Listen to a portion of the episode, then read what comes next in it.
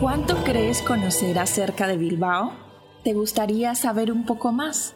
Acompáñame a descubrir hasta lo más recóndito de esta preciosa ciudad. Estás escuchando Crónica de Bilbao. Bienvenidos a un nuevo episodio de Crónica de Bilbao. El día de hoy hablaremos acerca de los planes que se pueden hacer en el mes de enero aquí en Bilbao. Por ejemplo, cada 5 de enero una cabalgata de reyes diferente en Bilbao.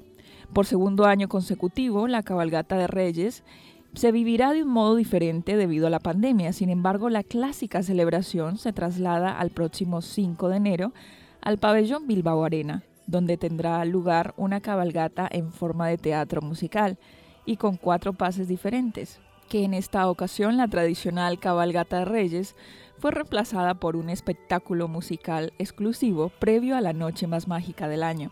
El ayuntamiento ha elegido el Bilbao Arena con un aforo de 400 personas para la presentación de los Reyes Magos. La música será el hilo conductor de un espectáculo en el que los niños y niñas serán partícipes de cómo se prepara la noche del año, la noche de Reyes. Por primera vez se podrá ver también lo que es la máquina con la que los magos de Oriente convierten los millones de cartas que reciben anualmente en regalos y deseos.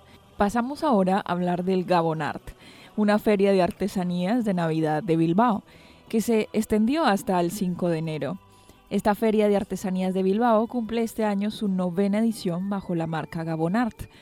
Hasta el 5 de enero, la Feria de Navidad cuenta con la presentación de un total de 53 artesanos y artesanas, el doble que la edición anterior, la mayoría pertenecientes a Vizcaya. Un año más y la tradición de Feria de Navidad ha llegado a la capital bilbaína. Fue el pasado viernes cuando también abrió sus puertas con un total de 53 artesanos, una cifra que representa el doble de profesionales de la pasada edición. De la mano de Arbaso, Asociación para el Fomento de la artesanía tradicional, la feria que estará abierta hasta el 5 de enero vuelve a acercarse al Slow Life a Bilbao. Una de las principales novedades de este año tiene que ver con su ubicación, al regresar al muelle del Arenal y en formato carpa, después de celebrarse el año pasado por primera vez en su historia en el Paseo del Arenal. Para la organización, el muelle del Arenal es un espacio ideal donde poder disfrutar de la artesanía sin sufrir las inclemencias del tiempo.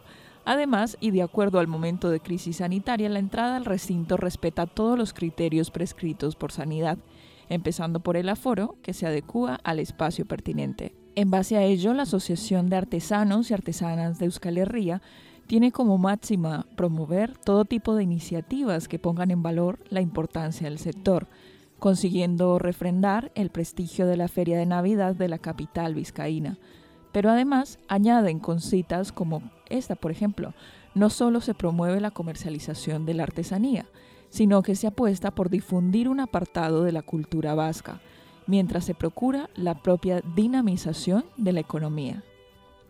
Hasta aquí hemos llegado al final de este episodio, en el cual hemos hablado y compartido un poco más acerca de la cabalgata de Reyes, una dinámica entre diciembre y enero de cada año, y también de la feria artesanal del Arenal, en este caso Gabonart.